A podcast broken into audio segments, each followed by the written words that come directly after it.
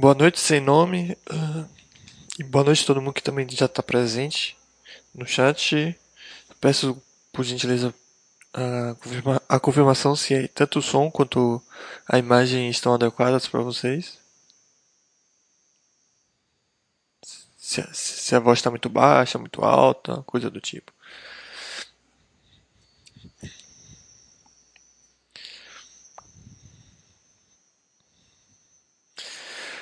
1986 Charlie também, com a foto do Charlie Munger.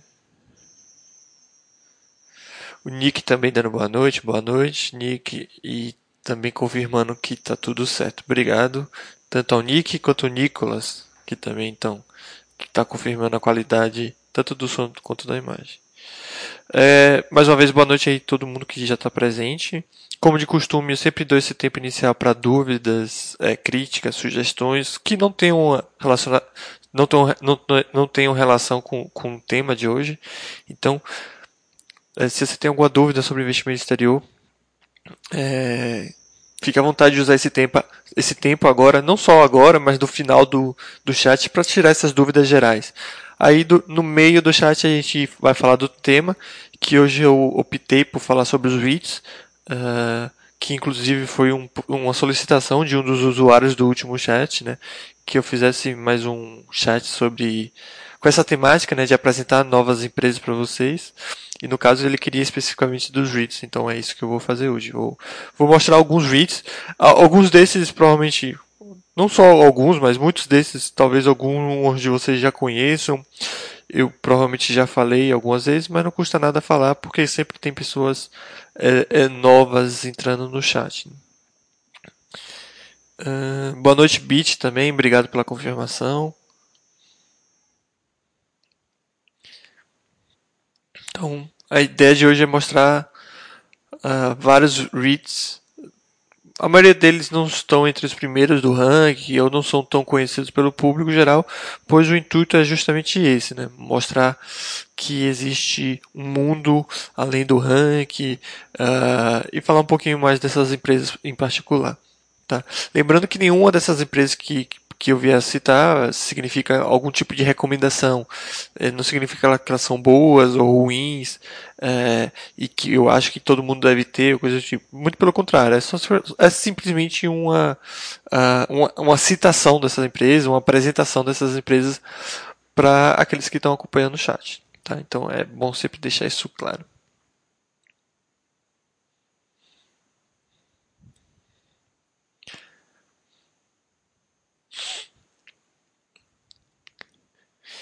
Enquanto vocês pensam aí se tem alguma dúvida geral sobre investimento seria o que vocês queiram sanar agora, é, vou dar um, um, aqueles velhos recados que eu sempre dou. É, o primeiro deles é a questão da área de investimento exterior, né, que é a área de estoques aqui.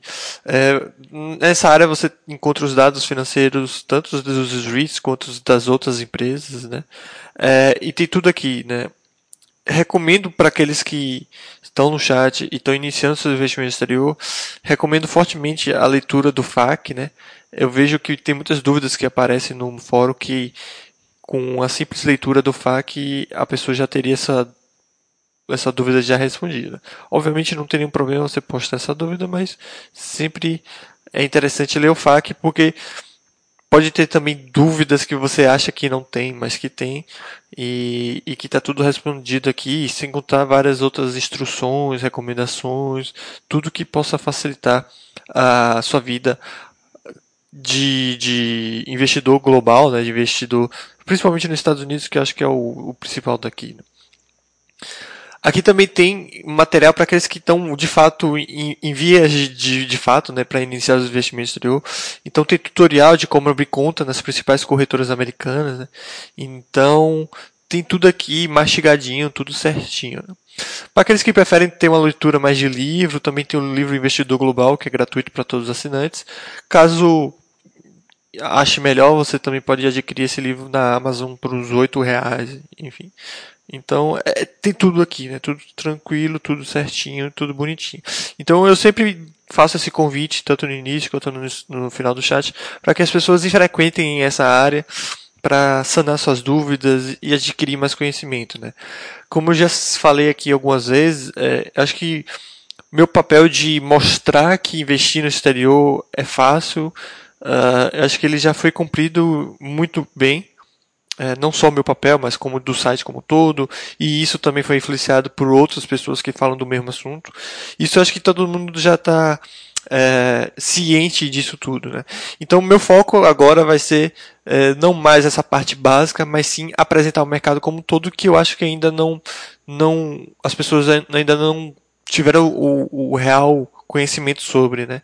Então, eu vejo isso muito pelas uh, solicitações de análise de carteira, que eu vejo carteiras muito pouco diversificadas, é, em sua grande maioria com todo mundo com as mesmas empresas, o que não tem problema, porque ó, normalmente são empresas boas, mas isso indica que o pessoal não está entendendo direito, ou pelo menos não tem um certo, um, um grande conhecimento do mercado, que existem muitas outras opções. Então, esses vídeos, esses chats com, com essa temática de, de apresentar novas empresas é justamente para isso, para que as pessoas que frequentam o site, que assistem o, o, o chat, tenham um maior conhecimento da, da do mercado de investimento exterior e com isso consiga tomar decisões mais embasadas e consigam também alcançar uma maior e melhor diversificação. Né?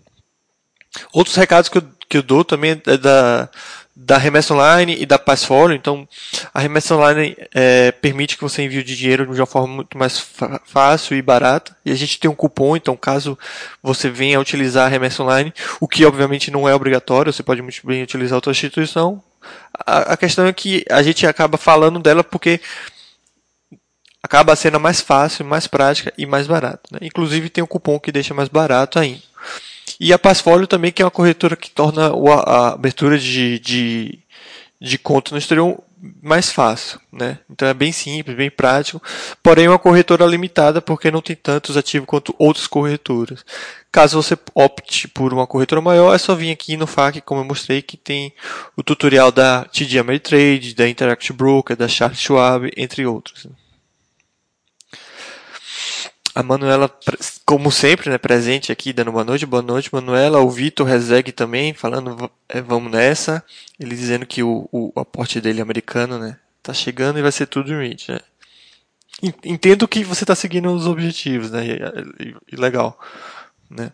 E, e esse chat veio, vem a calhar, né, Vitor, já que você fala disso, que a gente vai falar só sobre os REITs, né. Eu separei uma, acho que um, uns 10 a 20 REITs aqui, o que evidencia que esse mercado não é tão pequeno. Então, eu vejo é, muita gente, muitas carteiras, né, com 4 REITs, 5 REITs, 6 REITs, 10 REITs, né? E eu fico me pensando, pô, será que essa pessoa de fato é, entende desse mercado, tem um, um, conhecimento desse mercado e só encontrou 10 empresas boas, o que obviamente é uma decisão dela, né? não cabe a mim mudar isso, ou essa foi uma decisão que essa, esse investidor ele tomou apenas por falta de conhecimento. Eu só conheço essas aqui e, e foram essas que é, eu vou colocar. Então, o chat de hoje é mais ou menos sobre isso. Eu vejo aqui que não tem dúvidas gerais, né? Pelo menos não apareceram. Então, eu vou fazer o seguinte: vamos começar logo o tema. Vamos falar dessas empresas. E caso alguma dúvida que não tenha é, relação com o tema de hoje, posta aí que no final eu tento responder. Beleza? Então, deixa eu pegar aqui a primeira empresa. Eu vou começar com duas empresas que acho interessante e importante falar sobre. Né? Inclusive, eu vi algumas, alguns investidores colocando algumas dessas empresas, uma delas, né, ou as duas, sem ter o, uh, o real conhecimento do que essas empresas fazem. Né? As empresas que eu estou falando é a CXW, a Core Civic, né? E a Gel Group, né?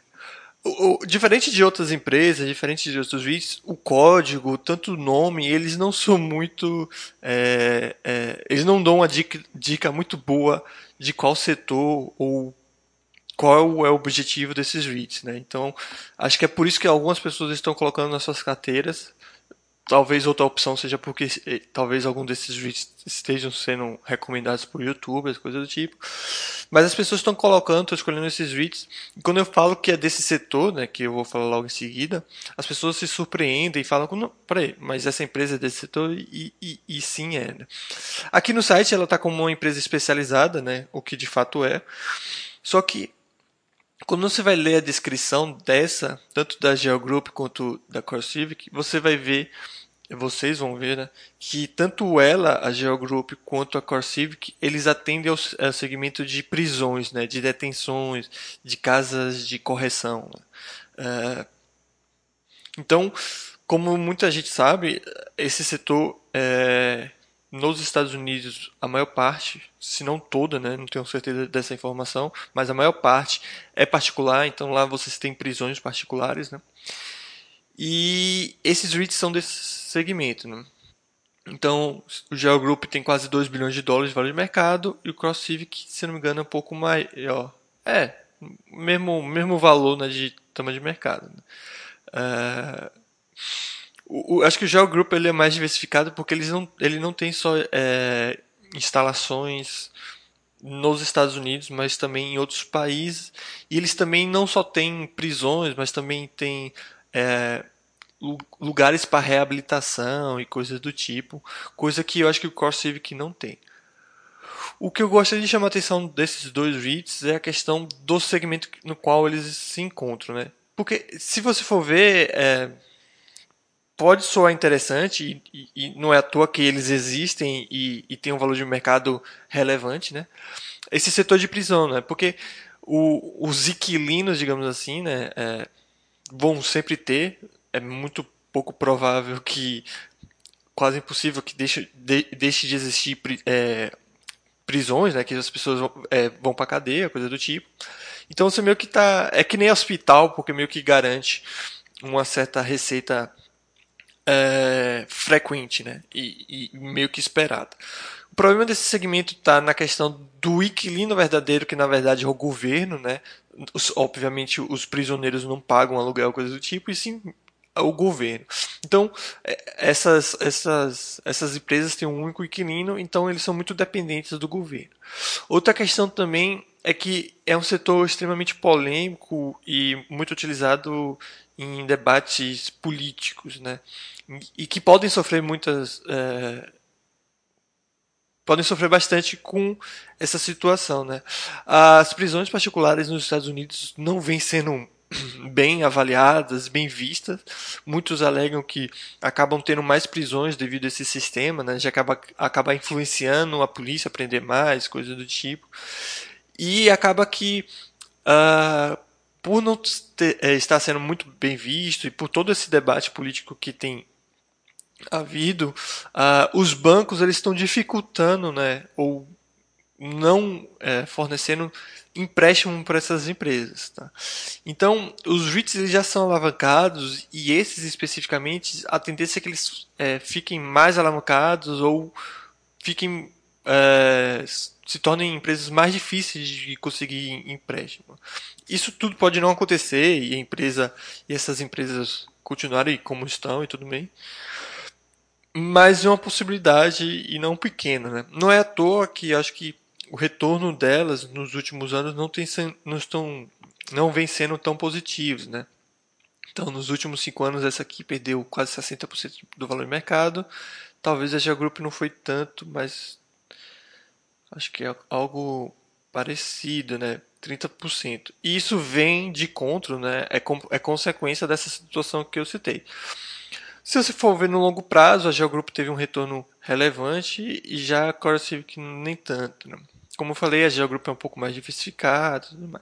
Então, a, a, citação e a apresentação dessas empresas é, vai servir né, para apresentá-las, obviamente, mostrar que existe esse segmento, mostrar que existem essas empresas para quem achar interessante, mas também vem para chamar atenção sobre isso, tá? Então, é, a GeoGroup não é uma empresa de geologia ou coisa do tipo, a CrossCivic não é uma empresa de, de, de escritório, são de, de, prisões e tem toda essa situação em, em volta delas, tá? É, se alguém não entender alguma coisa, achar que eu falei rápido ou coisa do tipo, só posta aí também que críticas, sugestões também, que se quiserem acrescentar alguma coisa, é só falar aí.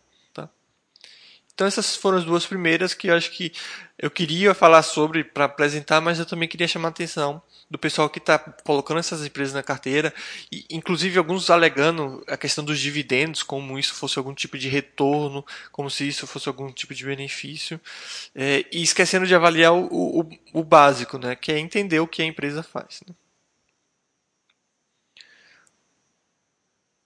Uma empresa que eu acho que eu já citei aqui, mas que acho interessante voltar a falar, é a Agree Realty Corporation. Né? É, no caso é do segmento de, de retail, então do varejo. E eu gostaria de mostrar o site de relacionamento deles, né?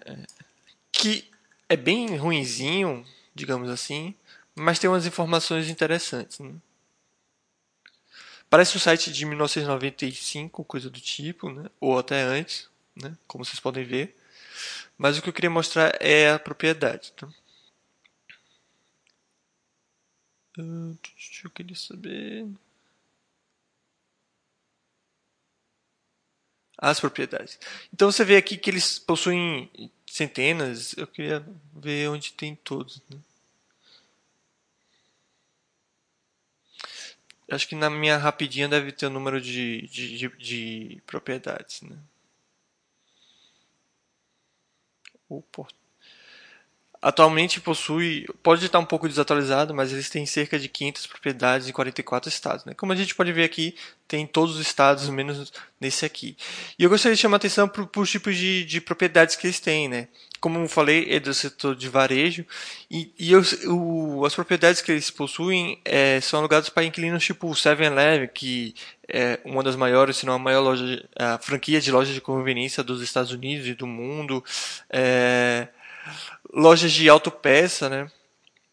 São um dos principais inquilinos, pneus também. Best Buy, que é aquela loja de eletrônicos, principalmente, grande nos Estados Unidos. É, alguns restaurantes, inclusive McDonald's, é, também é um dos inquilinos. O Dollar General, que para quem não conhece, aquela loja de 1,99, na verdade é uma loja de 1 dólar dos Estados Unidos, uma franquia bem famosa. Entre várias outras empresas, várias outras lojas, vários outros uh, inquilinos. Né? Então, o, uh, o Agree Realty Corporation é uma empresa interessante devido a essa gama de propriedades espalhadas pelos Estados Unidos como um todo, né? Então, você adquirindo uma ação dessa empresa, você vai ter uma diversificação ampla nos Estados Unidos, não é uma empresa focada em um estado ou uma cidade, o que não significa que é pior ou melhor, em si diferente, né? Você consegue uma diversificação maior. É, inquilinos robustos, como a gente pode ver, né? 7-Eleven, é, empresas de capital aberto, como a Aarons, AutoZone, que vendem é, peças de carro, McDonald's também é um dos, é, um dos, um dos seus inquilinos e por aí vai. E não é à toa que essa, essa empresa tem esse FFO, né? E o preço nessa, nessa meio que é, linha quase reta, assim, digamos assim, né? Um crescimento bem contínuo né? e um retorno tão um retorno tão expressivo ao longo dos anos, né? O FFO vem crescendo Cadê? Mostrar aqui no, no, selecionado. O FFU vem crescendo né, ao longo dos anos, né, de forma relevante.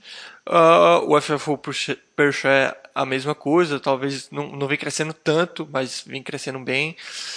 Isso também é evidenciado pelo EBITDA cada vez maior tudo mais. A questão da dívida, como qualquer REIT, ele vai ter dívida, vai ser alavancado e isso deve ser aceito para o investidor, caso ele queira ter esse tipo de, de, de empresa. Né? Mas se for ver, ele não é nem tão, tão uh, endividado, apesar de ser, como eu falei, como qualquer outro REIT. O TMTR está perguntando se o Agree tem case parecido com NN, que, que seria o National Retail Property. Sim, é muito similar a. Poderia dizer até igual ao case do National Retail Properties. Uh, a diferença, digamos assim, seria uh, o tamanho deles, né, já que o National Retail Properties tem quase 9 bilhões de valor de mercado, enquanto o Agree Corporation não chega a 3 bilhões de valor de mercado. isso também é, é acaba sendo refletido é, no número, essa diferença também você pode ver no número de propriedades. Aqui a gente falou em cerca de 500, enquanto o, o National Retail Properties tem mais de 2.500 propriedades. Então a gente poderia dizer que o National Retail Properties é o Agree Corporation com esteroides, digamos assim, muito maior. Isso não significa que um é pior do que o outro, um é melhor do que o outro, e sim que estão em estágios diferentes, né? Inclusive esse aqui deve ser bem mais novo, né? Foi fundado em 1971, enquanto o National Retail Properties, se eu não me engano, foi fundado anteriormente a isso. Ah não, até depois, né? Mas teve mais investimento, cresceu mais e ficou maior. Beleza. Vou puxar aqui outro. Ah, esse aqui é interessante para a gente falar sobre um assunto que está muito alto agora, né? Não só com os REITs, mas com fundos imobiliários, né? Inclusive vou entrar até no site de relacionamento deles para mostrar o que aconteceu, que eu acho que é interessante. Né? O Vornado Realty Trust, para quem não conhece, é um dos maiores REITs de escritórios, né? Ele é focado ele tem quase 13 bilhões de valor de mercado. Né? Ele tem imóveis, uh, acho que apenas em Nova York hoje, hoje em dia, se eu não me engano. Ou pelo menos ele tem o um foco em Nova York, né? E são propriedades de, de alto padrão e coisa do tipo. Né? Esse segmento ele vem sendo muito debatido, né? Já que muita gente acredita que com a questão da pandemia e consequentemente o home office, o trabalho remoto, esse segmento tende a morrer porque os escritórios vão deixar de ser necessários e que todo mundo vai começar a trabalhar em casa e tudo mais e por aí vai, né? E uma coisa que eu até vi, acho que na, na, na entrevista que o Milho fez com o o pessoal do RI, né, do Itaú, e que foi muito interessante, foi o, o pessoal lá do RI falar que nem todo mundo está apto a trabalhar de casa ou quer trabalhar de casa, né? Então isso serve para a gente entender que, que as coisas não mudam é, de forma tão drástica assim como a gente pensa. Então, às vezes parece tão claro que a pandemia chegou, o home office chegou e os escritórios deixaram de existir, coisas do tipo, né? Uh, e, e, uma coisa que também ajuda a, a, ver que não é bem assim é notícias como essa, né? Você vê que uma empresa como o Facebook, que é uma empresa ligada totalmente à tecnologia e uma empresa que você esperaria que para que essa empresa vai querer um escritório, né? Para que essa empresa mais um escritório, né? Porque não é um único, né? Para que essa empresa, é, uma empresa de tecnologia, ela vai muito bem colocar todo mundo para trabalhar em casa e vai simplesmente entregar todos os escritórios e por aí vai.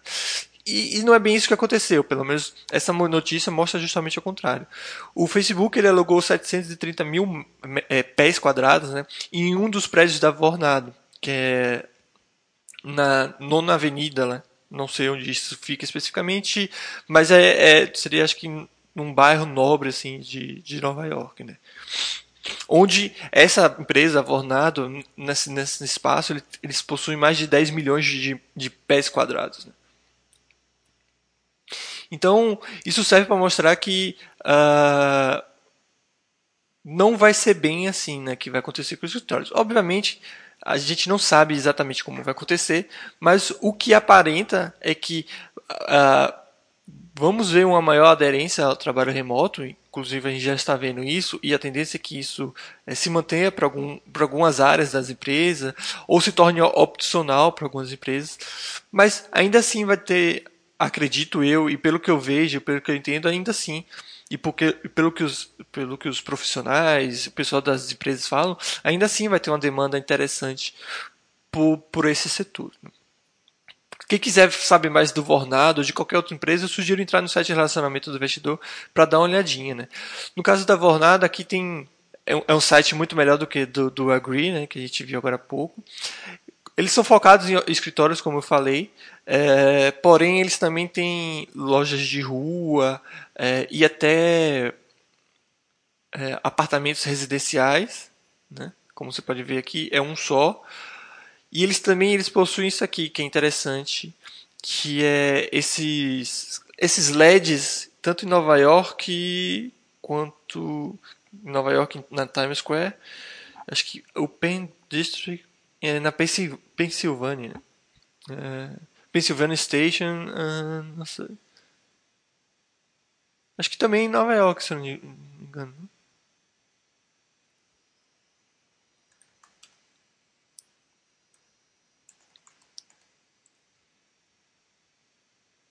Se eu conseguisse escrever certo o negócio, ajudaria, né, Nelson? Bom, é dois. Hein? Ah, não, é Pensilvânia. Na Filadélfia, né? Tá. E o aluguel do Facebook acho que não foi em Nova York, foi nesse Penn District que fica na Pensilvânia. Mas essa, essa ela tem esses LEDs, né, tanto na Pensilvânia quanto na Nova York, né, e que ele aluga para empresas fazerem as suas propagandas, né. Então, é, se for ver, o Vornado é um pouco diversificado nesse, nesse quesito, né, categoria de, de, de imóveis, né, se assim podemos chamar.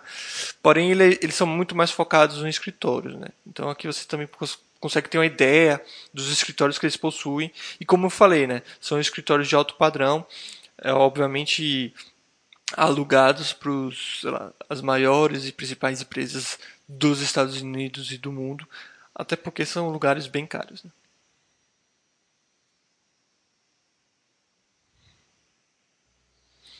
O TMTR está perguntando, na verdade, está pedindo para eu falar do Simon Property Group, né?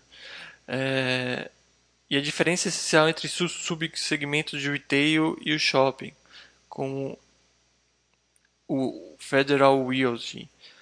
Na verdade, o é, é porque retail é o segmento geral, tá? Então, se você for ver, tanto o Simon Property Group quanto qualquer outro, quanto o NNN, ele vai estar como retail, que é varejo. Varejo é lojas de rua, shopping, outlet, coisa do tipo. Aí a grande diferença é isso, é, é loja de rua, no caso do é, National Retail Property ou do Agri Corporation que eu citei, né? Eles possuem loja de rua, que inclui o que? Loja de conveniência, é, academias, é, é lojas de peças de carro, coisa do tipo. É aquela loja de rua mesmo, que não está dentro de um ambiente, que não é um ambiente único, né? São várias lojas de, de, rua. No caso de um shopping, você tem um ambiente que dentro desse ambiente vai ter lojas, né? Então é o caso do Simon Property Group e que é o caso também do Federal, Re é, Federal Realty, eu acho que esse é o nome, o, o FRT.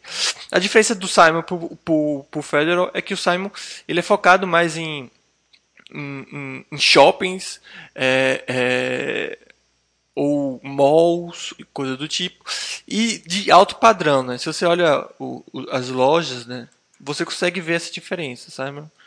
Prop.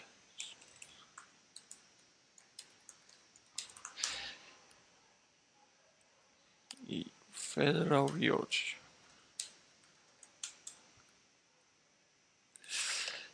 Então, cadê os, os business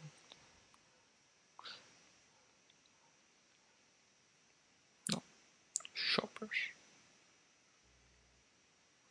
Quando você vê essa, esses shoppers, né, esses imóveis do Simon, você, você vê uma certa uh, luxuosidade, uh, um certo luxo, na verdade, nos seus, nos seus ambientes. Né? Eu queria ver os, os imóveis. Deixa eu ver se eu acho aqui fácil.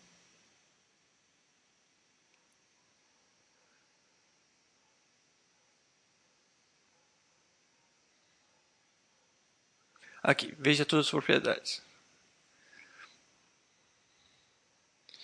Então, quando você abre aqui, você, você vê que, que é, é de um certo padrão, né? De um focado para alto padrão, pelo, menos a maioria deles. Já o, Federal Realty não tem esse foco de alto padrão, né? É um ambiente muito mais é, simples, né? muito menos sofisticado, é, porém também com outlets e, e pequenos shoppings. Né? Então...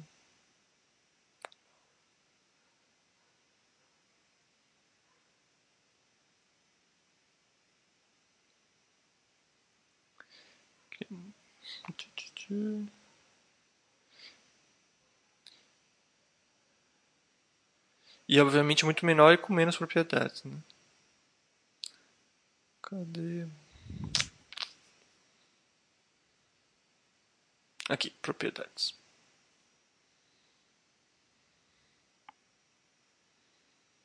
Então você, você consegue notar uma diferença é, clara, assim, né?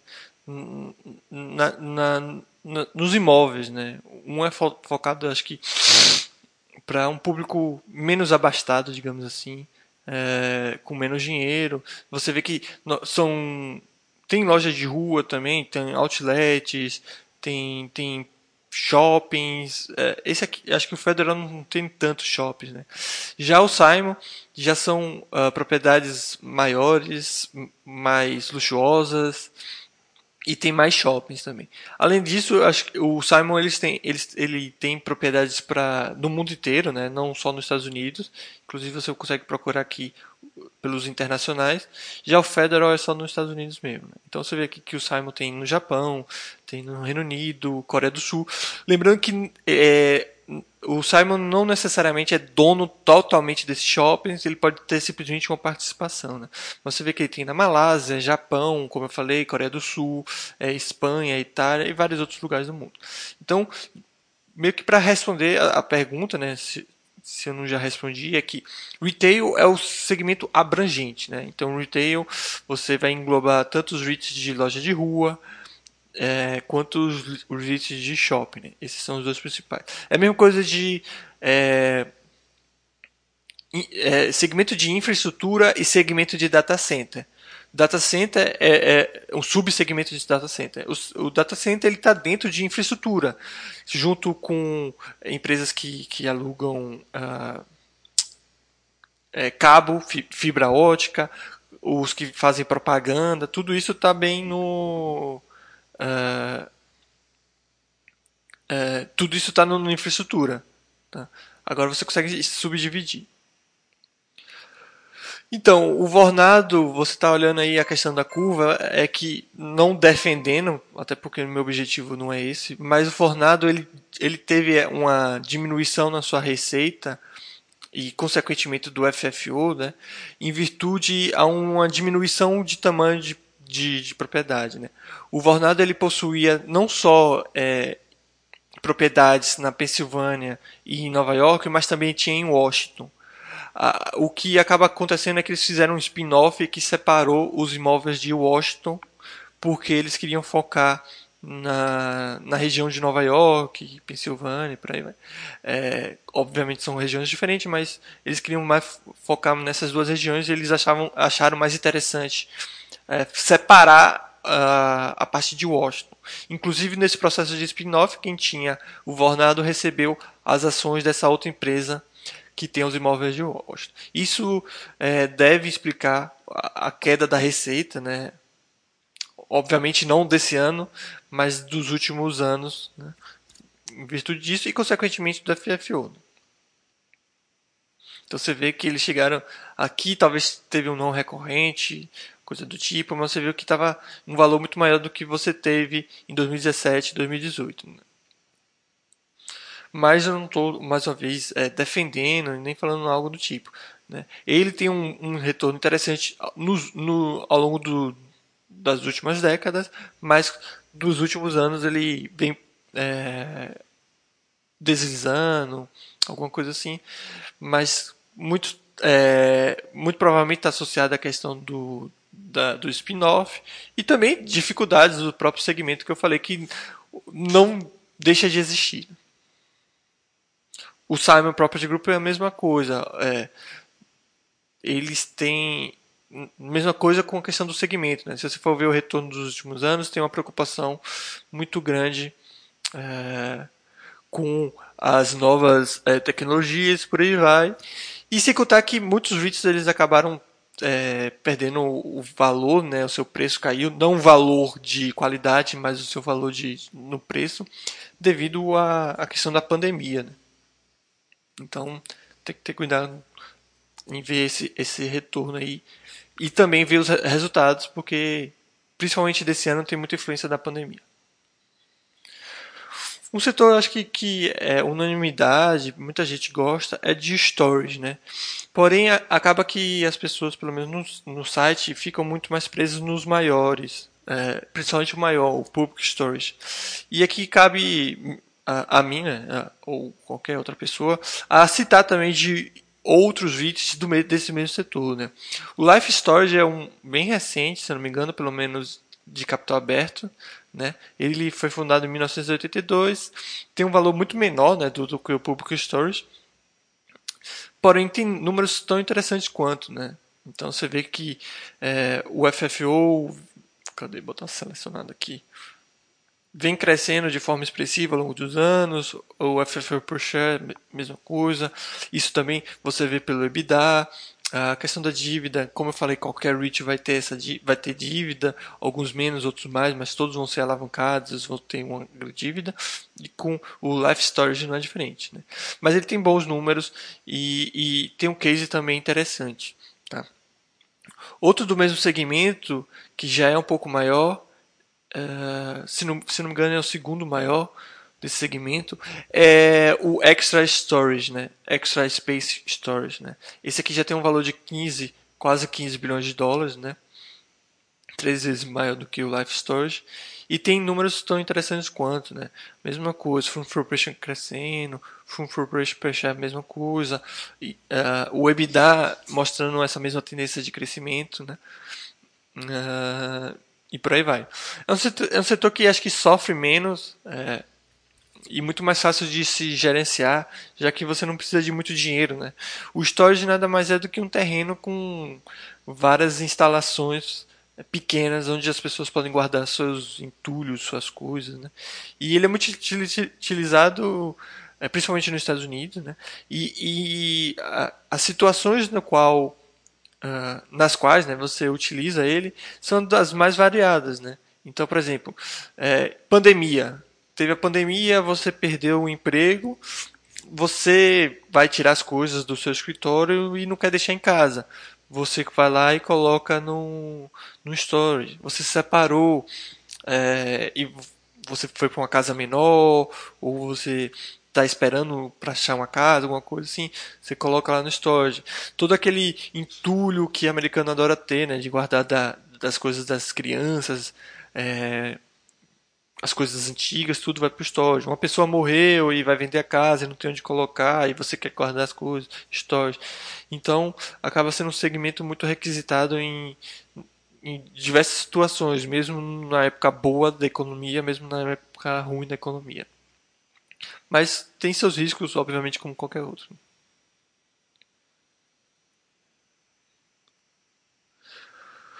O TMTR está perguntando do American Campus Communities, né? Que é um REIT focado em é, residências universitárias, né? Quando vocês veem aqueles filmes, né? Os americanos, que mostram aquelas residências universitárias e tudo mais. Né? O American Campus Communities, eles, eles vieram, né? Eles surgiram com a proposta de justamente renovar todos aqueles campos, né? O American Campus Communities eles, têm, eles possuem instalações tanto dentro do campus, quando eles conseguem uma parceria com a universidade, tanto fora do campus. Né? São instalações, obviamente, muito boas, né? não que nem aquelas antigas, inclusive eles se destacam por causa disso, né? de, de, de, de renovar então, não é mais um lugar que você vai para um quartinho com a cama que você divide com sei lá quantas pessoas. Nada disso. É um, um prédio que você consegue ter um quarto só, ou então dividir um quarto, é, com sala de cinema, sala de jogos, academia, piscina. Então, muito bem estruturado. Né? Uh, obviamente, com, com, a situação atual. Uh, as aulas não devem estar acontecendo, pelo menos não presencialmente, isso pode vir a prejudicar, mas não acho que o EAD ou algo do tipo vai de fato é, perdurar ou continuar depois da questão da pandemia, pelo menos não é algo que eu vejo acontecendo, né? Ainda mais na universidade, que você não só tem aula, né? Mas você também tem as questões práticas que você precisa estar lá na universidade. Pelo menos é assim que eu vejo. Uh, agora, não é um segmento tão simples e, no meu ponto de vista, quanto o histórico, coisa do tipo, né? É, porque a concorrência de um, de um de um REIT desse é qualquer outra casa, né? Porque o estudante que ele vai para uma universidade, ele pode muito bem escolher em pagar e ter um alojamento no American Campus Communities, como pode ir para um Airbnb, como pode alugar uma casa, como pode ir para casa de um colega, como pode fazer qualquer outra coisa, né? Então a concorrência é muito maior nesse quesito uh, e talvez, principalmente em épocas ruins de economia, uh, os pais dos, da, das, dos adolescentes que estão indo para a universidade prefiram simplesmente não pagar algo do tipo.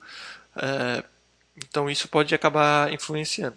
EAD eu acho que não necessariamente. Pelo menos não é algo que tem se mostrado. Até porque essa possibilidade de EAD sempre, é, não, não, surgiu agora com a pandemia, né? Isso é uma coisa importante de se alientar. A mesma coisa da. Muita gente está preocupada agora com a Amazon em relação a empresas como a Rose Store ou em relação a empresas de, de roupa, né? Outras empresas de roupa. Né? A Amazon não surgiu agora, o e-commerce não surgiu agora. Né? Então, se a Rose Store conseguiu é, apresentar bons resultados desde o surgimento da Amazon e o crescimento da Amazon, não seria agora que isso mudaria, né? Claro que pode mudar a qualquer momento, mas ela já mostrou um, um, um ela já se mostrou consistente e resiliente a essa situação. Acho que é algo parecido com a American Campus eh, Community. Se o EAD realmente viesse para ficar, já teria, isso já teria sido feito há bastante tempo. Então é uma empresa interessante, mas como eu falei, o segmento ele não é tão simples. Né? Sem contar que requer uma manutenção, requer é, muito mais dinheiro do que outros segmentos. Né?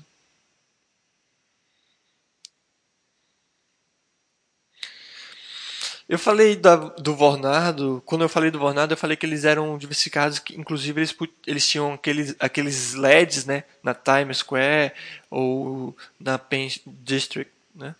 Uma empresa que é focada em propaganda é a Lamar, né? Lamar Advertising. Né? Como o nome fala, eles são focados em propaganda. Né? Aí você pode não entender muito bem, aí eu preciso meio que mostrar no que de fato eles têm propaganda. Né? Então eu vou entrar aqui no site deles. Isso se eu conseguir, que normalmente dá erro no site deles. Mas que tipo de propaganda né, eles, eles são focados? Né? Sabe uh, ponto de ônibus? Sabe aquele, aquele painel que tem no lado do ponto de ônibus, que tem propaganda do filme, propaganda do Burger King, propaganda do McDonald's? Uh, ou então o próprio fundo do ônibus, que tem aquela propaganda de, de, de algum filme novo, de algum produto, de algum serviço. Ou quando você vai no aeroporto, né? Sabe aqueles, uh, aqueles painéis que você vê no aeroporto com várias propagandas, normalmente de joalheria. No caso do, do aeroporto, normalmente é isso, né? É de lojas de, de luxuosas de roupa, perfume, coisa do tipo. Então, a Lamar ela tem é, milhares. Uh, eu acho que não vou conseguir entrar aqui. Sempre dá é impressionante. Deve ter alguma restrição contra regi de região. É,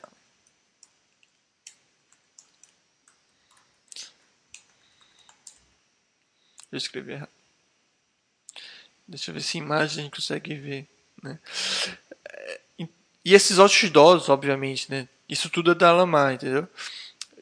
Isso tudo. Eles possuem, é, como eu falei, dezenas de milhares desses tipos de, de outdoors e de propaganda em geral.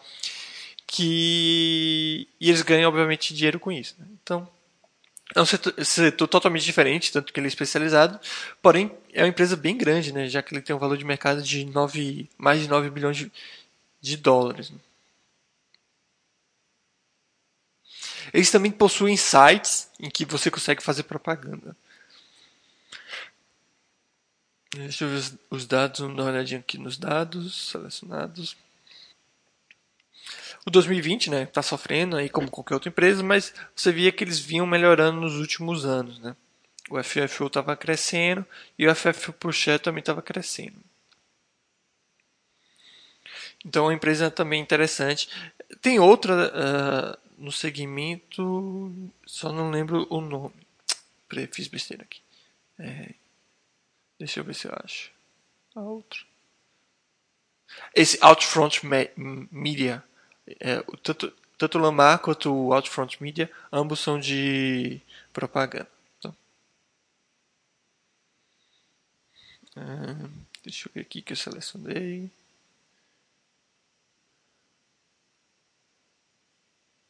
Eu falei um pouquinho de, de infraestrutura, né?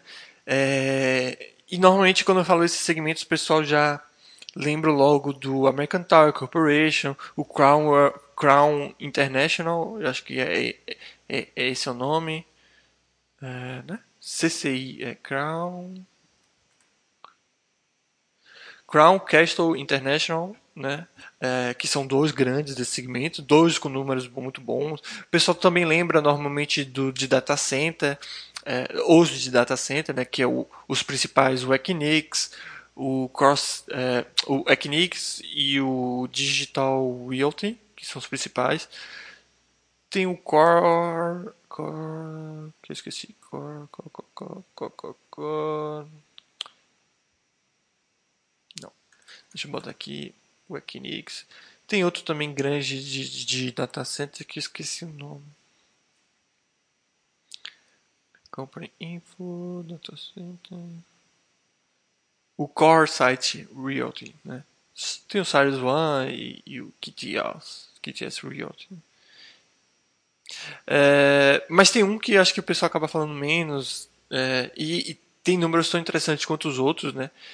Obviamente menor, muito menor do que o American Tower Corporation, mas muito maior do que muitos REITs, né? Uh, que é o, o SBA Com, é, Communications Corporation, né? SBA Communications Corporation, né? que é basicamente o que a American Tower Corporation tem, né? É, são antenas de comunicação que são alugadas para empresas do segmento de mídia, de telecomunicações. Né? E tem números muito bons, né? Então a gente vê que. Uh, cadê? Selecionado. A gente vê aqui pelo Full for Operation crescendo. Obviamente, mais uma vez, 2020 piorou, né, como esperado, mas vinha crescendo bastante. É, o EBITDA também mostra essa evolução né, gigantesca, tal. Um, um, grande endividamento, né, até mesmo comparado com outros REITs, porque eles estão investindo bastante. Então você vê que é uma questão de segmento também, né? Então não só tem o American Tower Corporation, como não só tem o Crown Castle International, que são empresas boas para esse segmento. Né? Tem esse aqui também que é tão interessante quanto os outros, porém menor, né? Uh, o pessoal aqui está falando de alguns. Uh, falar do HWRE. E BXP. Quanto ao o Evandro Moura, acho que está perguntando, já falou do Realty Income. Então, é, normalmente desse chat, nesses chats, que, com a temática vocês conhecem esses REITs, alguma coisa assim, eu falo normalmente dos mais desconhecidos, os que passam mais despercebidos para o pessoal. O Realty Income é um, um REIT que eu já falei bastante, de, uh, inclusive tem várias discussões também é, na, na área dele, no mural dele, né? porque é um dos, dos mais é, cobiçados, digamos assim, um que a, a maioria do pessoal conhece ou então tem na sua carteira. E não tem muito o que falar, é uma empresa muito interessante, é, destaque na quantidade de propriedades, já que tem quase, se não já passou, né, 6 mil propriedades, é, são alugados por inquilinos é, robustos, consolidados, né? E eles são especializados em lojas de rua, loja de conveniência, restaurantes e uh, academias, coisas do tipo. O TMTR está apertando o Iron Mountain. Me pareceu que tem um case parecido com o Data Center. Na verdade, não tem nada a ver com o Data Center. O, o, o Iron, uh, o IRM, né? Iron Mountain. Na, o, que, o que essa empresa faz é que, apesar de ser um REIT, ele não tem nada de REIT, né? Digamos assim. É, é, ele não tem nada de propriedade, tá? Ele não... Inclusive, eu me pergunto por que ele se, se, se encaixa como como um read propriamente. O que, que ele faz é, é guardar dados e, e, não só guardar, mas como destruir dados também. Né? Ele, ele, tem vários, vários serviços de, de segurança né, para dados e tudo mais. Então, é, não é um guardar dados no sentido de um data center para guardar dados. É um, algo simplesmente físico é, para guardar. Então, por exemplo, o que esse, esse, esse reach ele faz é e você solicita para ele guardar papel, guardar informação da sua uh, da sua empresa e eles vão lá e guardam no local seguro, entendeu? Eles também destroem uh, é, dados se necessário ou, ou recuperam dados também se necessário. Então é no sentido mais físico e menos uh, de tecnológico. Tá? Não é guardar dados no sentido de um data center que guarda dados, coisa do tipo.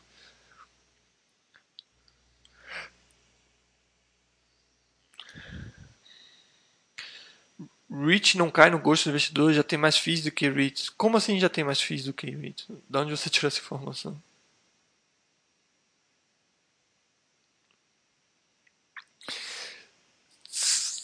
É, eu esqueci os números que eu coloquei, mas tem no livro. Acho que são mais de 250 REITs no negociados, né? É, você consegue ver isso aqui no nesse site aqui, quer ver? É, vamos ver. Não é esses dados que eu quero. Quero.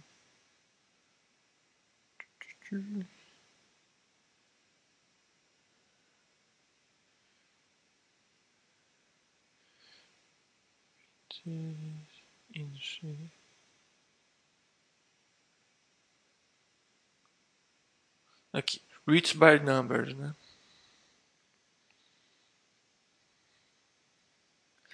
É, é, estimado que 87 milhões de americanos possuem REITs, né? Sejam através de seu, seu, seu uh, do seu dinheiro guardado para aposentadoria, né? normalmente o, o 401k, key, ou então através de fundos de investimentos, né? É, são quer dizer, 120 mil REITs. Ah, não, não, desculpa. REITs, é, eles possuem mais de 120 mil propriedades nos Estados Unidos, é isso que eles queriam falar. Hum, aqui, ó. São 219 REITs é, negociados no mercado principal, né? sendo que 30 estão entre os, as 500 maiores empresas dos Estados Unidos. O total de mercado dos REITs somados né, dá mais de 1,4 trilhões de, de, de dólares. Né? Uh, os REITs eles levantaram 100, é, 109 bilhões né, de dólares em ofertas públicas em 2019. É estimado que os REITs eles possuem mais de aproximadamente 3 trilhões em ativos. Né? Os REITs públicos eles possuem 2 trilhões desse valor. Então eu não sei de onde você tirou que o mercado de FIIs é muito maior do que o mercado de REITs ou coisa do tipo. Sem contar que a gente vê uh, os que são listados no mercado principal. Tem muitos que estão no OTC eh, e tem alguns REITs que não são públicos. Né?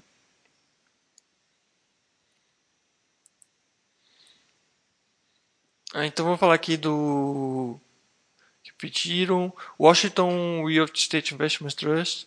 Deixa eu ver de quando isso aqui. Ah, 1960. Uh, dados selecionados. Esse aqui é um que eu não ouvi pouco, mas pelo que eu vejo aqui, uh, o FFO vem crescendo, mas você vê que nos últimos anos não de forma expressiva, né?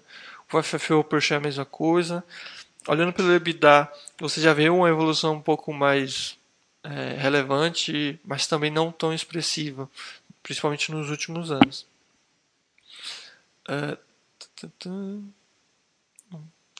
deixa eu ver o tamanho dele. 2 bilhões de valor de mercado tudo mais. Não, não, não acho, pelo que eu vejo aqui, não acho ele ruim, pelo contrário, parece ser interessante. Teria que ver o case mais a fundo e tudo mais. Né? Mas pode sim fazer parte de uma carteira, por que não? O Boston Properties já, já é escritório, né? Então vamos dar uma olhadinha aqui nos números. É... Cadê? Você vê um, uma evolução um pouco mais expressiva do, do, que o outro REIT, né? Até porque é escritório, é mais fácil de crescer, né? Então, Free for Operation, quando o EBITDA também mostra essa evolução, principalmente nos últimos anos, né? Vem crescendo bastante. Parece, parece uma empresa, um REIT interessante também. É isso, eu, eu não consigo ver com uma grande dificuldade escolher REITs, né? Você, você tem várias opções, eu acho que é só não escolher muito ruim. É, tem os REITs de plantação, tenho a impressão que não apresentam resultados interessantes. Tem, tem alguns, mas acho que o principal é farm, Farmland, né? E não, não tem números interessantes. Pelo menos no meu ponto de vista, não tem números interessantes. Além, além de ser novo, né, você vê que ele não tem uma consistência nos seus resultados, enfim. Só se destaca por ser diferentão mesmo. O Rafa BCM ele perguntou se eu já falei do Weyerhaeuser. Eu acho que é assim que fala. Eu não falei, mas eu tá, tá, tá, aqui separado. Não só ele, quando tira aqui, é, não só ele como um concorrente dele, digamos assim, que é o Ryanair, né? O, o, o RYN né, é um pouco diferente porque é um pouco mais diversificado. Né? Esse aqui, além de propriedades de Timberland, Timberland, é, acho que não sei se a tradução perfeita, mas normalmente é, a gente chama de plantação de eucalipto. Né? Não sei se é essa tradução perfeita, mas acho que seria isso. Então, é um setor uh, cíclico, né, já que os, uh, os preços eles variam bastante. É um daqueles REITs também que é, é, é, não é tão não é um REIT tão tradicional ou, ou, ou, um REIT como a gente conhece, né, imóveis mesmo, é uma plantação. Né? Uh, então é, é bem cíclico o setor e tudo mais. O Ryan, né, ele tem propriedades, como eu falei, não só nos Estados Unidos, como na Nova Zelândia. Então, é empresa interessante por isso também, né? Então você meio que consegue diversificar até na, na Nova Zelândia. Né? Porém, o Wirehouse é muito maior, né? Inclusive, ele uh, se infundiu com o segundo maior, se tornando o que ele é hoje, né? Então você vê que ele tem um valor de mercado de mais de 20 bilhões de dólares. Então, são dois interessantes. Lembrando que eles não ganham dinheiro só com a plantação, tá? É, como são áreas bem grandes de plantação e tudo mais, é, nessas mesmas áreas eles conseguem ganhar dinheiro também com venda de autorização para caça. Então, você que é um caçador nos Estados Unidos tudo mais, você pode ter uma licença para caçar naquela região e, e, e o REACH acaba ganhando um dinheirinho com isso.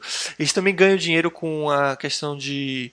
Uh, produção de energia, ah, no caso gás natural, petróleo, não sei se tem esse petróleo no caso, mas gás natural, certeza. É, então você pode pegar autorização para produzir a gás natural na região deles, né, de propriedade deles, e, e, com isso eles ganham dinheiro também. Tá? E obviamente na venda da, da madeira e os produtos correlacionados. Né? Lembrando que ah, o, o ganho do terreno em si ele é isento de imposto. Tá? Todas essas operações que não estão relacionadas ao aluguel, entre aspas, né, nesse, nesse caso do terreno, é, aí são taxados, tá, pessoal? Mas são empresas interessantes também, né? Mais cíclicas. Mas como eu falei, dá para fazer uma carteira interessante. O meu intuito aqui é mostrar, mostrar é, é, várias propriedades que você consegue fazer uma carteira muito bem diversificada. Nesse caso, Shale Gas, e gás de xisto. Primeiro que, é, como geólogo, eu preciso corrigir que não existe gás. Quer dizer, não é que não exista gás de xisto. O uso da expressão gás de xisto ela está errada. Né? No caso, o xisto ele é uma rocha metamórfica. Né? E o que, o que na verdade é o shale gas é gás de folheiro, que é uma rocha sedimentar muito fina. Tá? Uh, que não é muito porosa, mas acaba concentrando bastante gás, ou gás e, e óleo, que, é, e por não ser muito porosa você tem que é, quebrar, né? Por isso que tem o fraturamento. Então é, é, é errado falar gás de xisto, né? Geologicamente falando. O certo seria gás de folha. Mas não sei necessariamente aqui é gás de, de xisto, é, ou gás de folheiro. É, Pode ser, pode ser ou não, né? Depende, tem que ter que ver se é uma região de bacia sedimentar ou não. Possivelmente pode ser tanto o, o gás de folheiro ou então uma outra formação geológica também que propicie o, o, o, o gás. Tá? Mas não é o foco principal deles, tá? Eles ganham um pouco de dinheiro com isso, mas não é o foco principal deles. Uh... O TMTR está falando é, esses vídeos de exportações para o que Kogut case como Suzano e Cablin. É, é parecido. O TMTR está falando que só o PLD, o Prolog, é maior que todo o nosso mercado de FIIs, como está no livro do Orson, se não me engano. Não sei se está no livro é, que é maior do que o mercado do FII, mas muito provavelmente é maior do que o mercado do FII, sim. Eles são muito maiores. Então não tem nem como comparar, até porque o mercado de FIIs ele veio devido ao mercado de REITs, né? Muita gente fala que os REITs são os FIIs brasileiros, mas na verdade é justamente o oposto. Tá. Uh... Eu, eu falei do, do storage, mas esqueci de citar o Cube, o Cube é, Smart Self Storage, que é outro também de storage, que também tem seus números interessantes, tá? Então, no, no, no setor de storage você tem o Public Storage, que é o maior deles, você tem é, o Cube Smart, né? você tem o Extra Space Storage e você tem o Life Storage. Né? É, então você tem bastante. Né?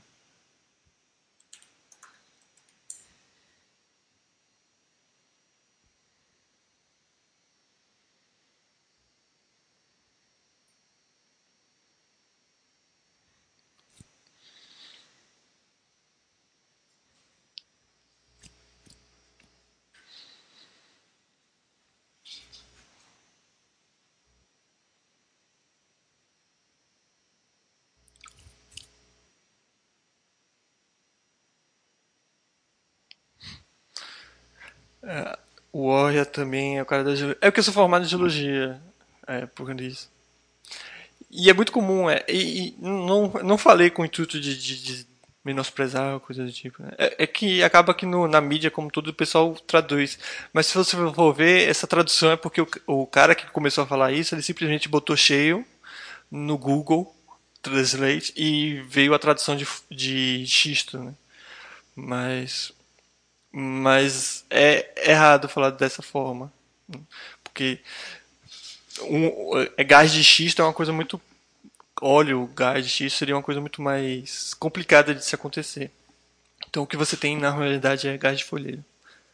Aí normalmente o folheiro ele é, se eu não me engano, ele é não é tão permeável, mas é poroso. Aí acaba juntando lá.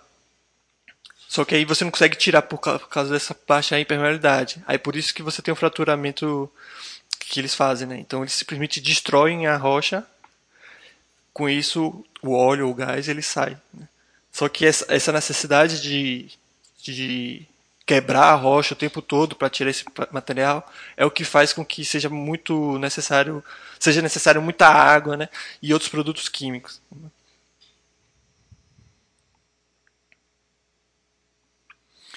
Uh, então eu falei do Kubiker, mas alguém citou algum outro?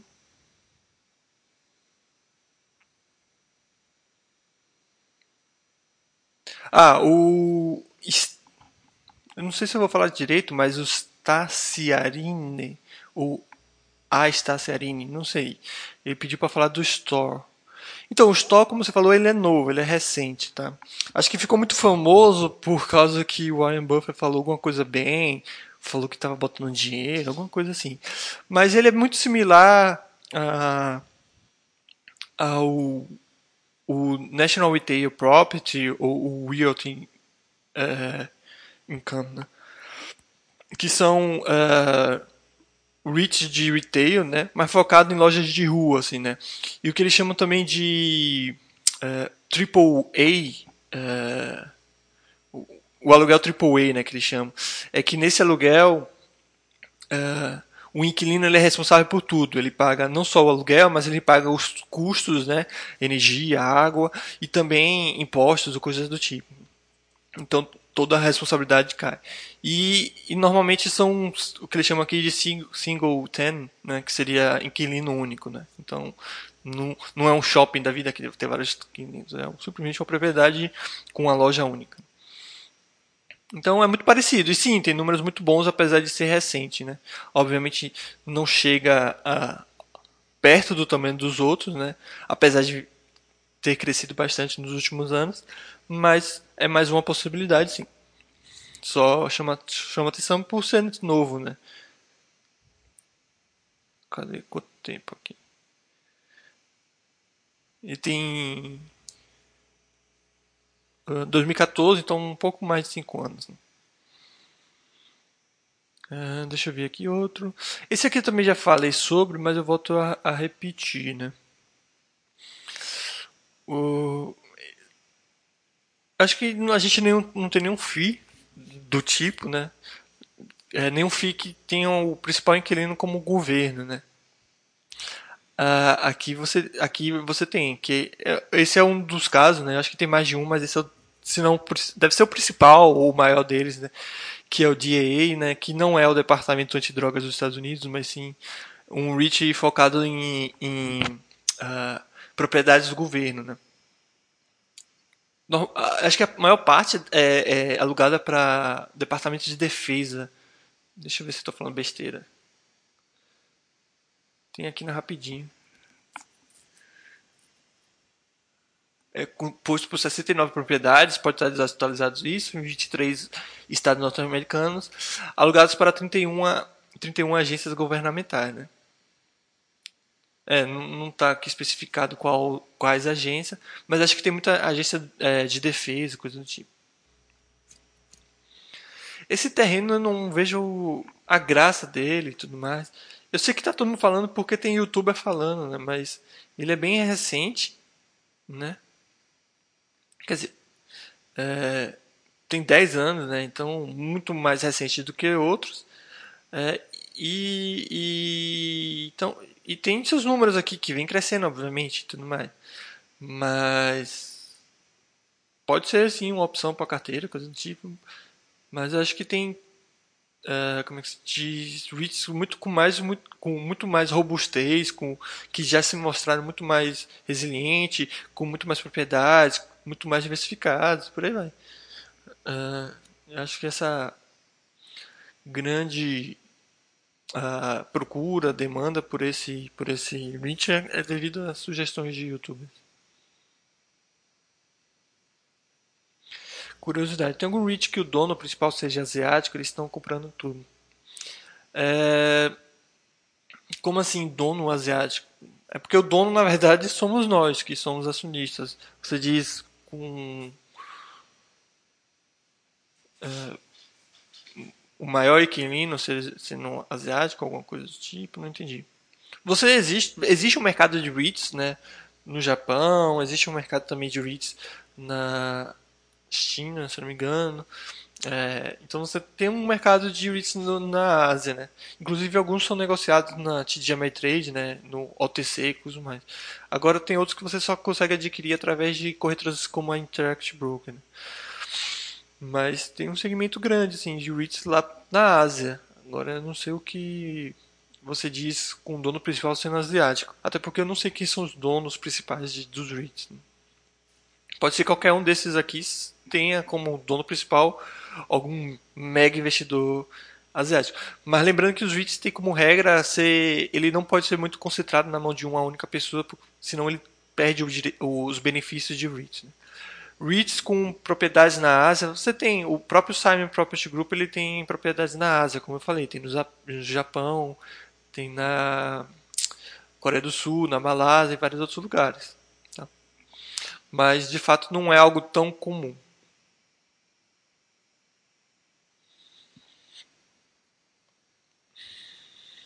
Hum, vamos terminar aqui. Ah, que horas são? Ixi, já baixei, passa, passa bastante tempo. Vou falar aqui rápido de outros, tá? Residencial, talvez seja um setor que o pessoal não é, tenha muita atenção para eles, não dê muita atenção para eles, mas você tem vários vídeos interessantes desse segmento, né? Aqui é um deles, é, é, o Mid American Apartment Communities, que é interessante, tem bons números, vem crescendo bastante nos últimos anos. Mas não é o único desse segmento que é interessante. Você também tem o Essex, que diferente de outros REITs do, desse segmento, ele é focado é, em São Francisco e Seattle. Né? Você também tem o UDR, UDR né? que esse sim também é, é diversificado nos Estados Unidos, mas também tem bons números.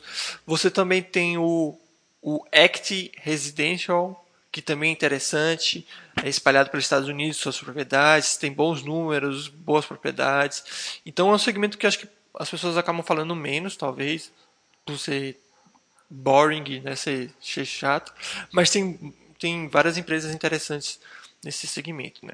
Uh, outra também desse mesmo segmento seria o American Homes, né? que aí já seriam mais casas e não apartamentos. Né? E eles também vendem propriedades, mas acho que não é algo tão comum, tá? Esse aqui é um pouco mais novo e com isso não tem tantos dados, né? Cadê?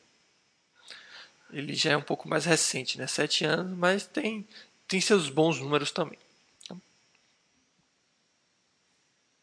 Aí aqui eu vou falar também do Ryman Hospitality. Esse aqui é interessante porque ele tem... Eu vou mostrar para vocês aqui, não.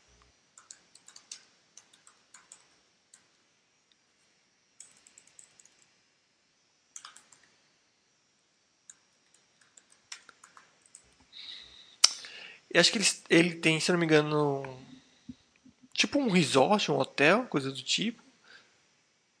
Cadê? Queria ver as propriedades.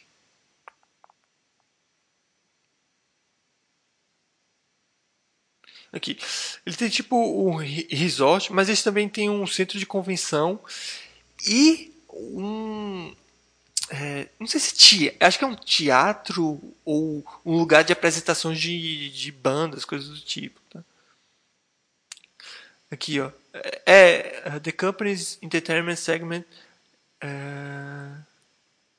é, marcas de é, música country, né? E acho que tem um espaço para eles cantarem também, né? Que seria. Cadê? Acho que é um anfiteatro para apresentação. Ou então aqueles lugares que é tipo uma mistura de restaurante com é, show, sabe? Que tem essas mesas assim, tipo o show de Roberto Carlos, sabe? Então tem esse aqui também, que, que é interessante. Né?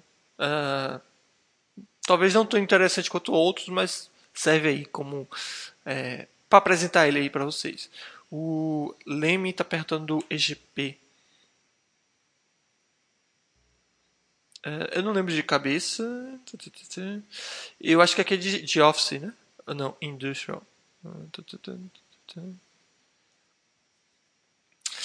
O setor industrial vem sendo muito focado e muito beneficiado com principalmente com o e-commerce, né? Então você tem quando você tem parceria com essas empresas de e-commerce, que é o que muitas dessas empresas têm, né? Vem se beneficiando muito, né? E o, o West Group é mais uma dessas empresas que vem se dando bem, principalmente com isso, né? Então você vê que os números vêm crescendo, né? É, obviamente na medida do possível e tem vem tendo números interessantes, né?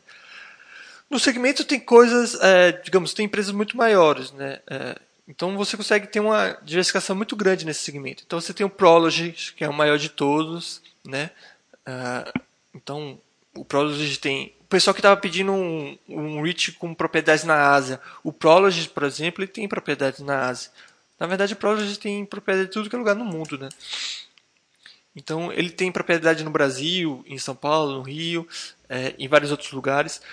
Lembrei aqui também de outros que têm propriedades na Ásia, que são os de data center. Os de data center normalmente têm algumas propriedades na Ásia. Então, aqui no Prology, por exemplo,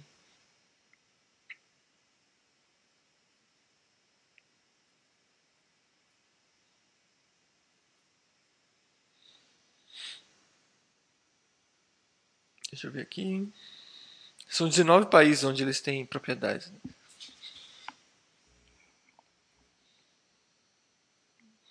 Se eu conseguir abrir aqui.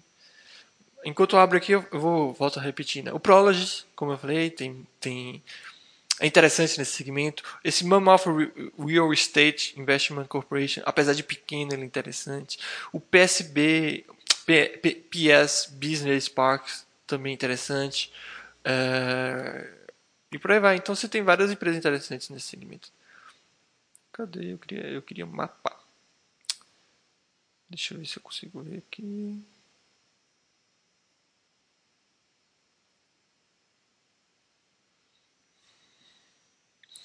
O Boa noite, seu barriga. Aqui, find property. Search.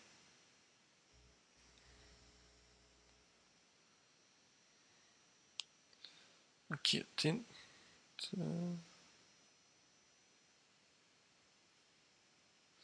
Tirar aqui o zoom para mostrar. Então eles, eles têm propriedades no, no, mundo inteiro, tá vendo? Eles têm no Japão, né? tem diversas propriedades no Japão, na Europa tem bastante, nos Estados Unidos tem bastante, na Ásia também, em outros países aqui, né? Isso aqui é o que? Coreia do Sul? Não, China aqui. É, na verdade é Hong Kong, né? Quer, quer dizer, não, desculpa, aqui é China mesmo.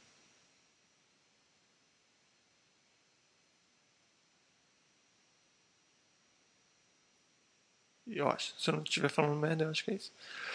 Mas tem em outros lugares na China também, tem. Acho que Coreia do Sul eles tinham, né? Não, não tem. Mas na Europa tem alguns países, por aí vai. Então você vê que é bem diversificado, né? Acho que o Rush Group é só, deve ser só no, nos Estados Unidos. Então, como eu falei, você consegue ter uma boa diversificação nesse segmento. Outras empresas que eu selecionei aqui, e eu só vou dar uma passada, já que já tem bastante tempo. Lembrando que eu não estou recomendando nenhuma delas, né? Estou apresentando e lembrando também que, obviamente, não existem só essas. É, essas acho que são que passam mais despercebido, o pessoal lembra menos. É, e por aí vai. Só tô, só tô mostrando outras empresas, né? Então, a Hudson Pacific Properties, uma que eu já falei aqui também, ela é interessante porque além dos escritórios no qual ela é especializada e focada, ela também tem espaços de entretenimento para gravação de, de filmes, novelas, é, séries, coisas do tipo. Então é uma empresa meio que diferente, um REIT diferente. O Ventas que tem é, imóveis focados na área de saúde, né? hospitais, mas também tem lugares de, de consultórios médicos, por aí vai. E o High Properties, que também são escritórios, né? É, em vários lugares no, no, dos Estados Unidos. Tá? Aí o Kinko, que também selecionei, que aqui que também são escritórios. Ah, não, desculpa, o Kinko é, é retail também, é varejo. Tá? Shopping, coisa do tipo. Então, veja a quantidade de, de empresas, de REITs que vocês conseguem ter acesso né, ao investir no exterior. Então, não, não tem por que ter uma carteira, né? Óbvio que cada um toma a sua decisão, mas você consegue montar facilmente uma carteira com pelo menos 15 REITs interessantes. Né? O senhor Barriga perguntou o que aconteceu na Progis que sofreu tanto em 2008. Eles estavam, acho que eles estavam extremamente alavancados e, e a estratégia que eles estavam tentando seguir não deu certo e com isso eles sofreram bastante com a crise de 2008, 2009. Né? Aí eles tiveram que se reestruturar e desde então vem, vem, vem indo bem. Tá? acho que isso responde. Mas se eu não me engano, tem um tópico na área que talvez responda melhor de forma muito mais aprofundada. Inclusive com o comentário do, do pessoal da Prology, né? Cadê?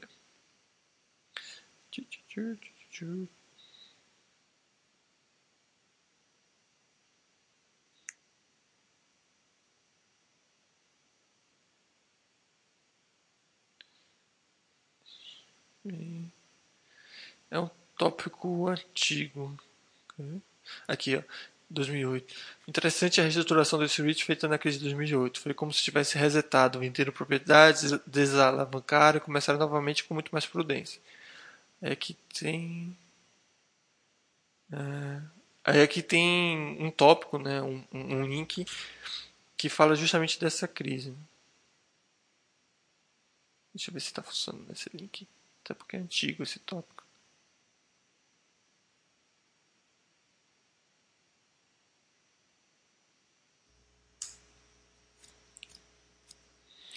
Mas basicamente foi isso. Então é isso, pessoal. É isso que eu queria falar enquanto eu abro aqui o link, né? Ver se consigo fazer funcionar. Mas era mais ou menos isso que eu queria falar no no chat de hoje. Eu queria mostrar essas empresas, né? Muito, muito, muitas outras empresas para vocês tomarem conhecimento, para vocês verem que, pô, de fato, montar uma carteira muito bem diversificada eh, de REITs não é algo tão complicado, tão difícil. Dúvidas, é, críticas, sugestões, algo não ficou claro, eu pulei alguma pergunta, ou deixei de responder, ou respondi de forma inadequada alguma pergunta.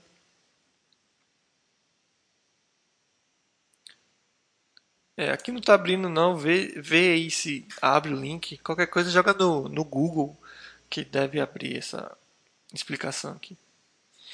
O TMTR está dando obrigado, boa noite, boa noite. Hein? Marizia também.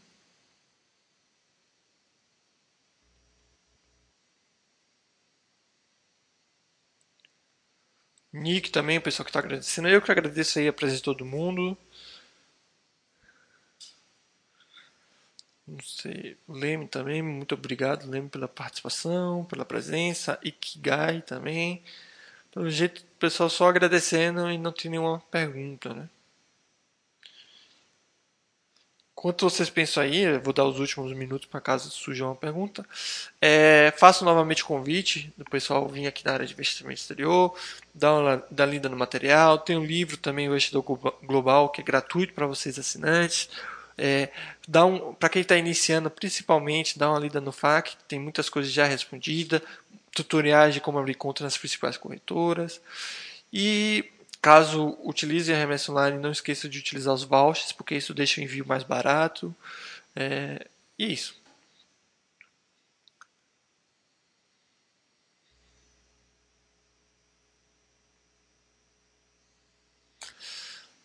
Raul Neto aí presente. Valeu, Raul. Maresia tá falando que o chat foi favoritado. Fico feliz de ter sido útil, que o chat ajuda de alguma forma. É,